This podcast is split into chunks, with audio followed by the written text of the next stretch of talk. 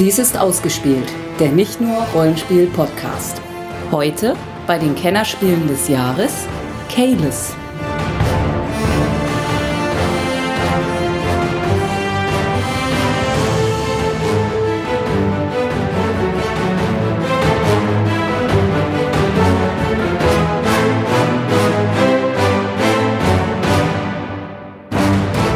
Hallo und herzlich willkommen zu unserer neuen alten Reihe. Ihr habt bestellt, wir liefern. Wir nehmen uns jetzt den Kennerspielen des Jahres an. Aber die kennen die doch schon. Ja, und diesmal schummeln wir auch gleich noch ein bisschen, weil wir nehmen nicht nur die Kennerspiele, sondern davor gab es auch noch zweimal den Sonderpreis Komplexes Spiel. Und das nehmen wir jetzt einfach mal mit dazu. Und über welche Jahre reden wir jetzt hier? Jetzt reden wir über das Jahr 2006. Wir könnten mal unseren Namen sagen. Ich bin Sandra. Nein, ich sag meinen Namen nicht. Nee. Das ist die Preisfrage. Wer ist das erstes in den Kommentaren errät, wer ich bin? Mhm. Der gewinnt ein, ähm, ein Abendessen mit mir. Wer will denn sowas? Weiß ich nicht. Mal gucken.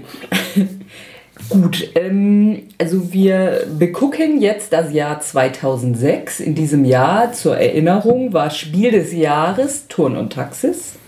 Mein absolutes Lieblingsspiel des Jahres. Ach ja, ich stimmt. glaube ich am Ende der Reihe verkündet hatte. Du, das war ja gar nicht Carcassonne bei dir. Oh, ich mache Carcassonne nicht so furchtbar. Ach so. Was ist eigentlich in deiner Kindheit falsch gelaufen? Tja, ich habe zu oft bei Carcassonne verloren. so, aber irgendwie, 2006, keine kleine Kinder. Ja, okay. ich hatte eine lange Kindheit.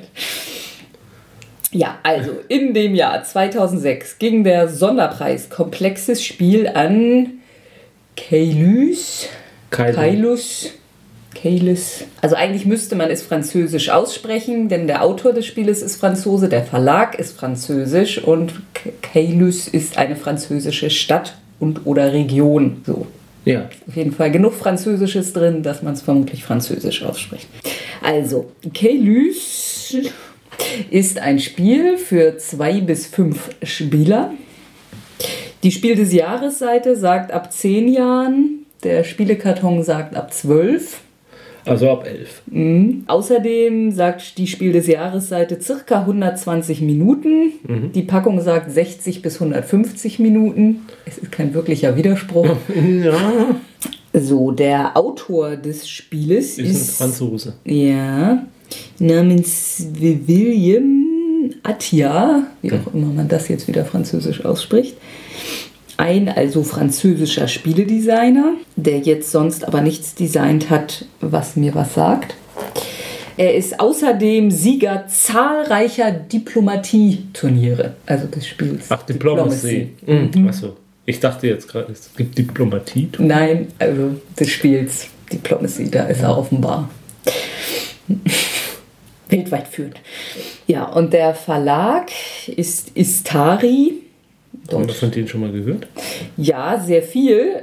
Witzigerweise sagen mir aber kaum Spiele von denen wirklich was. So, also das einzige Spiel, was ich so in der Liste, was mir was gesagt hat, ist Mürm, was wir immer mal ausprobiert haben wollten, aber Das noch nicht geschafft haben. Ameisen Ja, kaufen. Ja. ja, ja. Und wieso? Ja, aber ich habe jetzt den, das nicht verstanden. Ja, der sagt uns sehr viel, aber die Spiele sagen uns nichts. Ähm, ja, das finde ich so. Also der Name Istari ist mir total geläufig. Ach Man so, sieht die du auch das? auf der Spielemesse, aber beim Runtergehen der Liste fiel mir auf, Okay, dass wir offenbar okay. von denen noch nie wirklich was gespielt. Dann kommen wir doch zu K-Loose. Ja. Standardbox. Mhm. Hauptfarbe blau. Anleitung sehr klein gedruckt, aber für ein komplexes Spiel dann doch einigermaßen kurz. Okay, wir haben einen Spielplan. Achso, äh, kleine Änderung jetzt im Bereich dieser Expertenspiele bei diesen Aufnahmen. Ich tue jetzt nicht mehr so, als hätte ich das Spiel noch nie gespielt vorher. und stelle doofe Fragen, äh, sondern ähm, weil es diese Expertenspiele sind, ist es sinnvoll, dass wir die beide zusammen das Spiel vorher einmal durchgespielt haben, um ein bisschen zu erklären. Und gerade bei Ist, glaube ich, sonst eine Qual, sowohl für den Schneidenden als auch den Zuhörer. So oder so. für den sowieso immer. Ähm, ich glaube auch nicht, dass wir es so gut hinkriegen werden, das so in allen Einzelheiten zu erklären. Auch gerade dieses Spiel hat mir ist sehr abstrakt und deswegen auch schwer zu erklären, finde ich. Mhm. Also ich denke auch, es wir werden das, die, die Grundzüge des Spiels darstellen und vielleicht dann anhand von einzelnen Spielsituationen in der Partie vielleicht was erläutern, aber nicht von jetzt von Anfang an sozusagen die ganzen Regeln durchgehen. Das, dazu ist das Spiel zu abstrakt. Ähm, das wird wahrscheinlich in dieser Reihe auch so bleiben. Ja, mit Ausnahmen vielleicht schon. Mhm. Im Prinzip geht es darum, die Gunst des Königs also von Frankreich zu erringen, König Philipp. Mhm. Und äh, das, dazu gibt es auf dem Spielbrett eine Kramerleiste, auf dem die Gunstpunkte dann eben. Prestige. Prestige, okay, auch mhm. Prestige. Äh, also es geht nicht um Geld, es geht um Prestige. Aber mit Geld kann man Prestige kaufen. Und äh, im Grunde genommen sieht man hier auf diesem Spielbrett eine Burg dargestellt und von dieser Burg wegführend eine Straße. Diese Straße führt zwischendurch mal über eine Stadtbrücke, also eine Brücke mit einer Stadt drauf quasi. Und äh, an, ran, entlang dieser Straße bauen die Spieler Gebäude, beziehungsweise sind schon Gebäude errichtet. Wenn diese Gebäude dann gebaut sind, können diese in ihren Funktionen von den Spielern genutzt werden. Die unterschiedlichen Gebäude haben unterschiedliche Funktionen. Allerdings, das ist das, was das Spiel jetzt vielleicht ein bisschen als einmalig oder, oder ein bisschen rausragt. Man kann nur die Gebäude benutzen, an denen ein gewisser Adliger oder zwei gewisse Adlige vorbeigezogen sind bereits. Wir haben eine Figur den Vogt und eine Figur den Seneschall.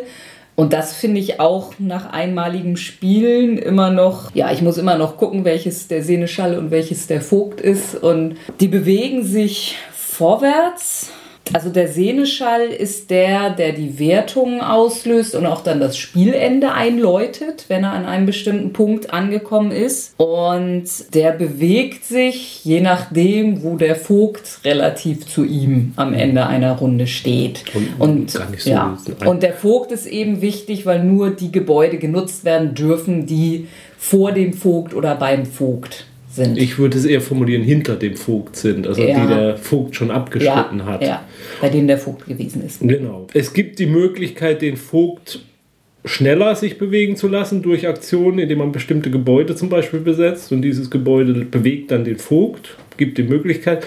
Das hat auch den taktischen Hintergrund, dass man den Vogt wieder zurücksetzen kann, so dass vielleicht ein Spieler ein Gebäude besetzt hat, in der Hoffnung, dessen Funktion dann zu nutzen, aber der Vogt drückt dann in dieser Runde doch wieder zurück, so dass das nicht genutzt werden kann und die, das Einsetzen der Figur eben sinnlos war. Das sollte man vielleicht auch nochmal sagen. Es ist vom Grundmechanik ein Worker-Placement-Spiel, mhm. in dem man aber die Placements, also wo die Worker geplaced werden, äh, vorher erst bauen muss. Ja, also es gibt ein paar Gebäude, die von Anfang an da sind. Ja, und dann besitzt auch jemand diese neu gebauten Gebäude, was einem dann ein bisschen Vorteile bringt, wenn sich da jemand anders draufstellt. Ja, und dann als zwei, als letzte Grundmechanik vielleicht noch gibt es ein Tableau, auf dem man wenn man am, ah ja, da ist, wie, da, wie, erwähnt, gibt es ein Schloss. An diesem Schloss können sich die Spieler beteiligen am Bau, indem sie bestimmte Rohstoffe abgeben oder bestimmte Rohstoffkombinationen und dadurch dann bauen.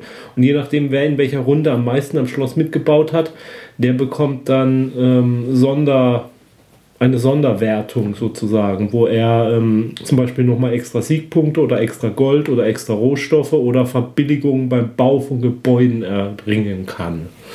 Und ich glaube, eigentlich würde ich fast sagen, das ist alles, was wir so. Mhm. Ja, also man kann auch sagen, diese Gebäude sind äh, zum Großteil dazu da, Rohstoffe zu produzieren, die man dann eben wiederum zum Bauen benötigt. Es gibt auch so ein paar Handelsfelder, also Geld zu Waren oder umgekehrt. Und ja, Prestigepunkte erreicht man grob eben durch den Bau am Schloss, durch den Bau von Gebäuden, und durch Erringen der Gunst des Königs, was man aber auch wiederum durch Bau von Gebäuden und Bauen am Schloss bekommen kann oder so. Also man kommt nicht dran vorbei in diesem Spiel, haute die Devise, sei schlau, klau beim Bau. Äh, äh, Bau, Bau beim Bau. Von der Ausstattung dann jetzt vielleicht. Mhm. Es gibt Holzwürfel verschiedener Farbe, die die unterschiedlichen Rohstoffe markieren, nämlich Stein und Gold und Holz und Tuch und Nahrung. ja, Nahrung in rosa finde ich mal etwas ungewöhnlich. ja die Schweinchen. Ja.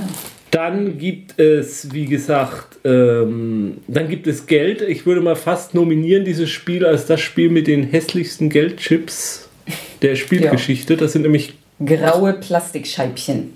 Ohne etwas größer und etwas kleiner, ohne irgendwie gedruckt, gestanzt. Ja, also das ist ja, also das ist hässlich. Und ja, dann gibt es eben Papp, ähm, Pappplättchen. die die Gebäude darstellen, die dann ausgelegt werden am Rand der Straße oder en- entlang der Straße. Davon gibt es fünf verschiedene Sorten. Es gibt Holzgebäude, es gibt Steingebäude, es gibt Wohngebäude und es gibt Prestigegebäude. Und die fünften sind die, die Startgebäude, die man verteilt. Dann hat jeder Spieler eine Spielfarbe, wenig überraschend. Und die besteht aus äh, Holzhäuschen, aus ähm, zylindrischen Aufstellern, also für die Arbeiter symbolisieren. Und Scheibchen für alle möglichen Markierungen. Ja. Ja, genau. Das ist, glaube ich, die Ausstattung des Spiels, kann man sagen. Die ist sehr überschaubar. Also es ist kein Spiel, was große Aufbau, Aufbauten benötigt. Man muss nur viel aus Tütchen rausholen. Ja. Ich würde sagen, Aufbau 10 Minuten. Ja. Und diese 10 Minuten dürft ihr jetzt leicht miterleben. Ich glaube, 10 Minuten ist sogar übertrieben. 5. Jeder kriegt fünf Geld, ein Holz, zwei Nadeln. Gut, ähm, wir beginnen einfach mal eine typische Spielrunde. Naja, nicht so typisch, weil es die erste Spielrunde ist. Es beginnt damit, dass der Startspieler einen seiner Arbeiter einsetzt auf eines der ausliegenden Gebäude oder am Schloss, um da zu arbeiten, was man aber wahrscheinlich noch nicht tun wird sofort, weil man noch gar nicht so unbedingt die Rohstoffe hat. Oder an einem Spezialgebäude. Die sind fest aufgedruckt. Ja. Die sind vor der Brücke. Also die sind auch immer einsatzbereit, weil der Vogt ist immer, die, die ist er immer abgegangen schon. Da kann er auch nicht zurück. Über die Brücke traut er sich nicht. Nee. Das Einsetzen einer Spielfigur kostet Geld. Also man, man muss seinen Arbeiter bezahlen, damit er irgendwo hingeht. Das, äh, man hat sechs Arbeiter, aber man startet nur mit fünf Goldstücken. Das hat, zeigt ja schon, dass man in der ersten Runde gar nicht alle Arbeiter einsetzen kann. Und wenn der erste gepasst hat, kriegt der fürs Passen Geld und ähm, nachfolgende Spieler müssen dann mehr zahlen, wenn sie ihre Arbeiter noch setzen wollen. Da gucken dann deine Arbeiter und sagen, guck mal, der da drüben hat schon Feierabend gemacht, wir müssen weiterarbeiten, machen wir nicht. Ja, hier, komm, hast eine Gehaltserhöhung, jetzt mach aber noch mal ein bisschen. Äh, apropos Gehaltserhöhung, ich setze mich auf ein Gebäude, das mir Geld bringt, und zwar drei.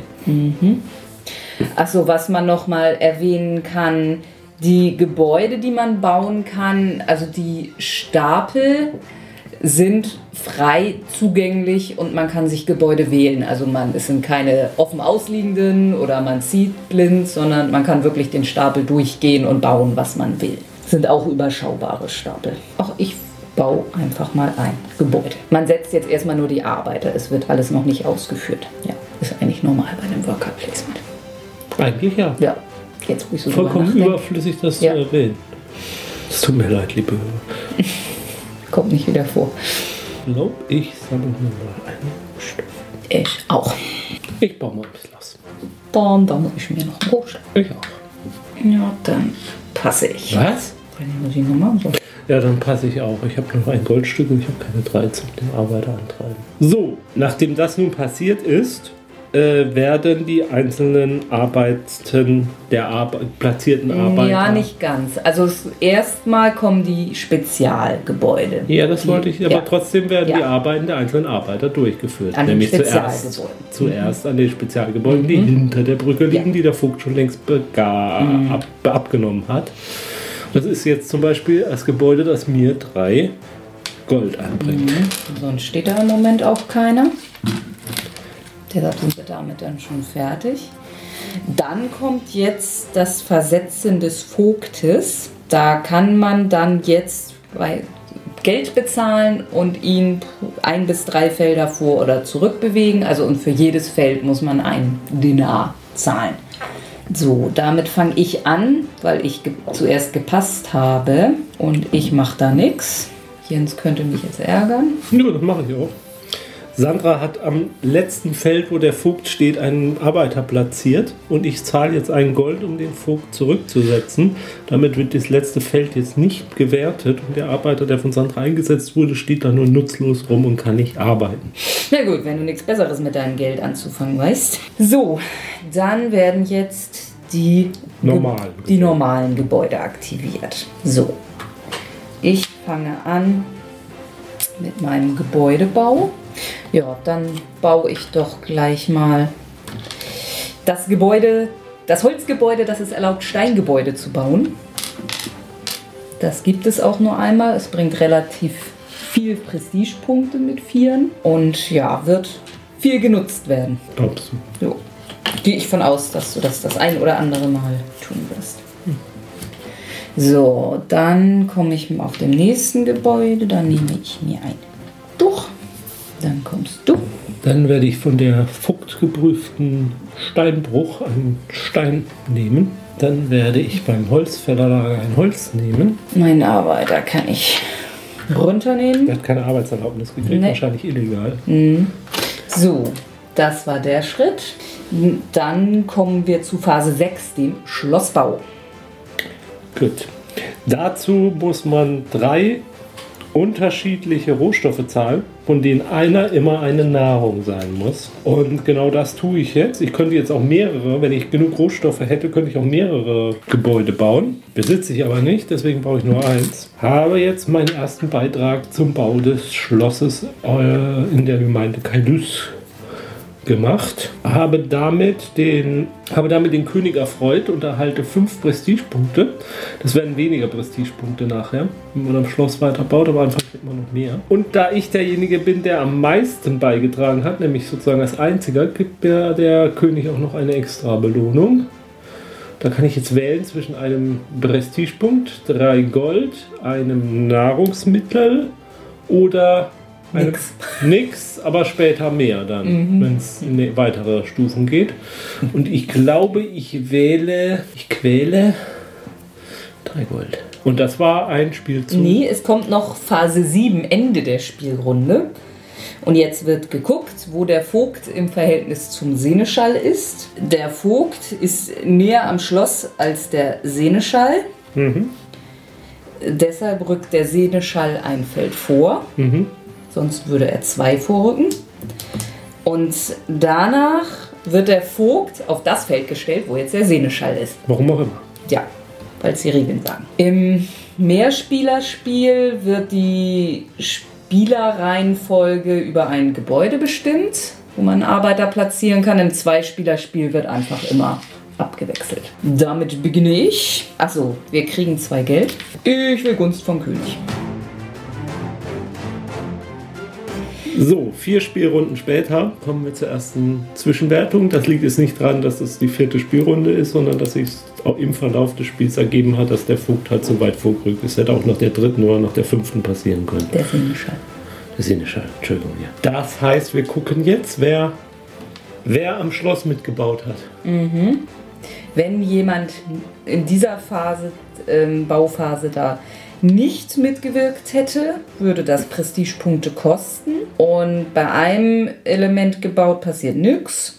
Und ab zwei Elemente gebaut bekommt man eine Gunst des Königs. Das haben wir beide. Ich hole mir mal einen Rohstoff. Ich auch. Also wir holen uns beide einen Rohstoff, weil wir beide zwei gebaut haben. Also Zwischenstand nach der ersten von drei Wertungen. Ich führe mit einem Punkt. Da kann man noch nicht viel ablesen. Damit kommen wir. Nach was weiß ich wie viele Runden zur zweiten Zwischenwertung. Ja. So. Jens hat drei Elemente gebaut, kriegt zweimal Gunst des Königs. Ich habe fünf Elemente gebaut, kriege dreimal Gunst des Königs. Ich baue mir ein Wohngebäude. Zweimal hattest du gesagt, ne? Dann baue ich mir ein Holzgebäude ohne Holz. Und dann hinke ich jetzt inzwischen neun Punkte hinterher. Wo ich nicht weiß, wie das passiert ist. Wenn der Vogt weiter weg ist als der Seneschall, wird der Seneschall drei Felder vor. Das heißt, das ist jetzt doch. Die letzte? Mhm. Okay. Also, nee, jetzt ist Schluss. Das Ach, war's. ist- Ach so. Das ist ja scheiße. Ja, jetzt auch nicht. Ich wollte es zwar eigentlich forcieren. Ja, eigentlich wollte ich nochmal drankommen, weil ich dachte, Ja. ich könnte das 23er jetzt noch bauen. Mhm. Naja, Gunst des Königs gibt es ja noch. Allerdings ist es jetzt dann natürlich unter Umständen mit der Reihenfolge. Nee, ich, mir bringt das nichts mehr. Ich komme nicht zum Bauen. Okay. Gut, dann haben wir jetzt das Ende des Spiels erreicht. Überraschend irgendwie. Ja, ich. Hm. Und blöd für alle, Ja. glaube ich. Gut. Für mich vor allem, weil ich hinten liege. So, dann im Moment führe ich mit 8 Punkten. Mhm. Aber jetzt wird ja nochmal die Endauswertung gemacht. Mhm. Die wird jetzt wie folgt. Ja, also wir haben beide nicht viel gebaut. Ich drei, du zwei. Genau. Das heißt, wir kriegen beide eine Gunst des Königs. Ja. Problem ist, da das jetzt so überraschend kam, hat keiner von uns genug Rohstoffe, um nochmal ein ordentliches Prestigegebäude zu bauen. Doch, ich hätte die Rohstoffe. Ich komme da nur nicht hin, weil ich erst hier bin. Ach so, ja, okay. Doof für dich. Ich bin zwar ganz hinten, habe aber nicht genug Rohstoffe. Wenn ich jetzt noch eine Gunst mehr hätte, ja, ich hätte natürlich noch ein Gebäude mehr bauen können, dann hätte ich eine Gunst mehr, aber dann hätte ich keine Rohstoffe mehr, um irgendwas damit zu tun. Ja, also wie ich das drehe und wende, ein Prestigegebäude kann ich nicht bauen, weil mir die Rohstoffe fehlen. Ein Wohngebäude würde mir zwei bringen. Man bekommt am Ende für jedes für jeden Rohstoff Gold, den man hat, drei Siegpunkte. Mhm. Daher denke ich, dass das jetzt das Und für Geld kriegt man pro drei, pro vier war das meine ich, ne? ein Punkt für vier Denare, ja. Ich also könnte mir auch sechs Denare holen, das wird mir aber auch nichts bringen. Gut, dann hole ich mir ein Gold. Ja, ich denke, das ist bei mir auch so. Und dann sieht das insgesamt schlecht für mich aus. Dann kommt jetzt. Ja. Also dann gibt es jetzt nochmal Geld für Gold. Äh, Es wird jetzt, genau, es wird jetzt nochmal drei Punkte für drei Gold. Ich meine, wir haben beide drei Gold. dann können wir es auch lassen. Können das genau. Ein Punkt für je drei andere Rohstoffe. Die haben wir auch gleich. Und du kriegst nochmal Geld für Denare, ich nicht. Äh, Punkte für den Namen. Einen nochmal. Ja.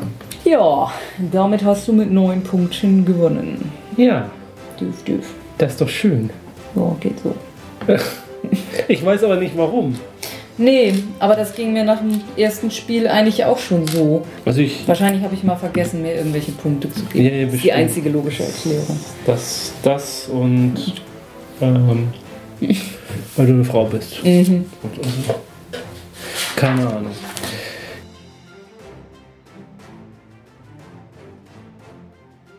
Ja, damit steht es 1 zu 0 im Expertenwettbewerb. Das geht ja gut los. Ja. Ja, äh, was machten wir dann jetzt immer? Jetzt kamen wir so zum Fazit und Kritik. Fazit und Kritik. Soll ich die Begründung der Jury anschließend oder als erstes? Nee, nee, erst lass erstmal Fazit ziehen, ob wir da komplett. Also ich finde persönlich, es ist ein gutes Spiel, aber es ist kein sehr gutes Spiel. Äh, die Regeln sind relativ abstrakt und auch nicht so intuitiv. Also wie der Vogt und der Sinneschall sich bewegen und so. Da Und muss- jetzt hatte ich es so halbwegs raus. ja, also man braucht so, ich glaube, man braucht mindestens drei Partien, bis man es verstanden hat. Ich würde einfach sagen, von der Art von Spiel gibt es mittlerweile Besseres. 2006 mag das anders gewesen sein. 2006 mag das wirklich noch, ja. Also ich, ich, ich würde es jetzt so ein bisschen ah, mit ein, ein, zwei, mit Terra Mystica zum Beispiel, so erinnert es mich von manchen Mechaniken ein bisschen dran. Weil man hier dann mit den Gunst gucken muss, dass man da dann die Boni Ach so, kriegt und ja. so. Und da finde ich das dann doch noch ein bisschen weniger abstrakt. Ja. Es ist auch abstrakt, aber ein bisschen weniger abstrakt. Und ich finde es nicht schön. Also ich, ich finde den Spielplan nicht wirklich schön. Ich finde die Grafik nicht sehr schön. Ich finde die Farben sehr blass und, und es liegt nicht am Alter. Über das Geld haben wir auch schon gesprochen. Also die Ausstattung ist nicht gerade das, was mich jetzt reizt an dem Spiel. Und an einigen Stellen finde ich auch die Symbolsprache der Karten etwas zweideutig. Also das, Symbole an der gleichen Stelle und bedeuten doch was Unterschiedliches. ja, und das ist auch wieder das, dass es nicht sehr intuitiv dadurch ist. Mhm. Ich, ich, ich, Man gut, bestimmte Felder kommen jetzt beim Zweispielerspiel so gar nicht raus. Mhm. Die würden mit mehr Personen wahrscheinlich. Ja, gut, das haben wir in vielen aber- Spielen gehabt. Ja, aber ja, also mein Fazit wäre ein gutes Spiel, sicherlich damals auch zu Recht ein Preisträger. Ich glaube nicht, dass es heute noch Mhm. jemanden, der solche abstrakteren, schwereren Spiele mag, vom Hocker hauen würde. Mhm. Das war mein Fazit. Mhm. Und du? Ja, fällt mir jetzt auch gerade nichts mehr ein. Du hast irgendwie schon alles, glaube ich. Ist alles gesagt, aber noch nicht von allen. Ja, dann jetzt die Begründung ja, der gerne, Jury. gerne. Keylus ist ein Aufbauspiel, das leidenschaftliche Spieler wie auch Familien, die häufig miteinander spielen, gleichermaßen anspricht. Ausstattung und Illustration sind optimal gelungen. Ja, das finde ich gerade nicht. Ne? Zum anderen besitzt Keylus eine Tiefe, die auch nach mehreren Partien immer wieder überrascht. Das mag wirklich stimmen, ja. Trotz der recht langen Spieldauer kommt keine Langeweile auf, da man stets in das Geschehen eingebunden ist. Keylus erhielt deshalb 2006 den bislang noch nicht vergebenen Sonderpreis Komplexes Spiel.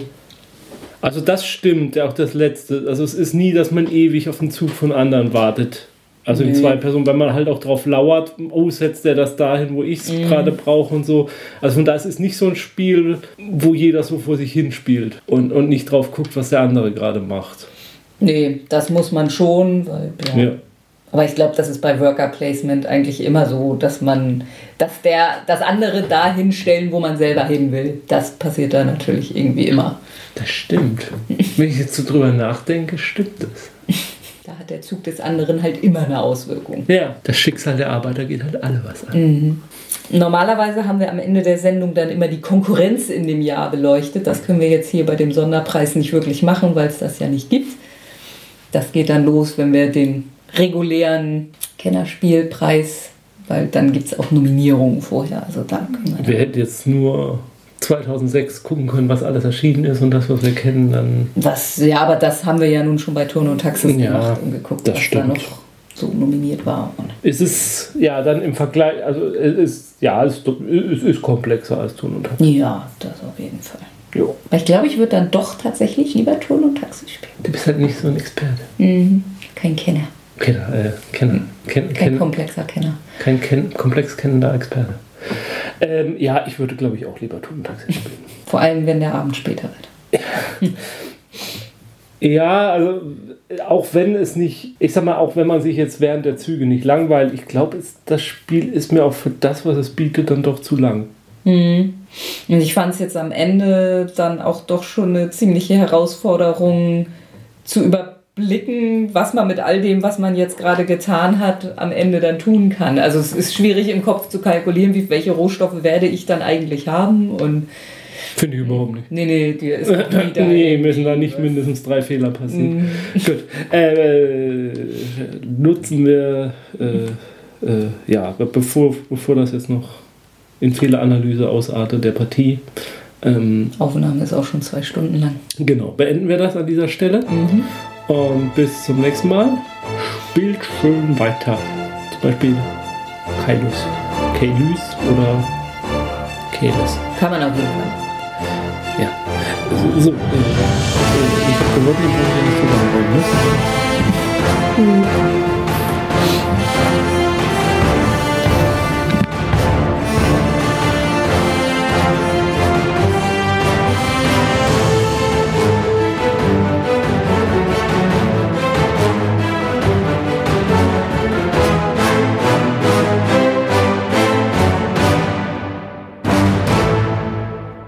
Dieser Podcast ist Mitglied bei analogspieler.de, der Portalseite für alle Podcasts rund ums gute alte Spielen.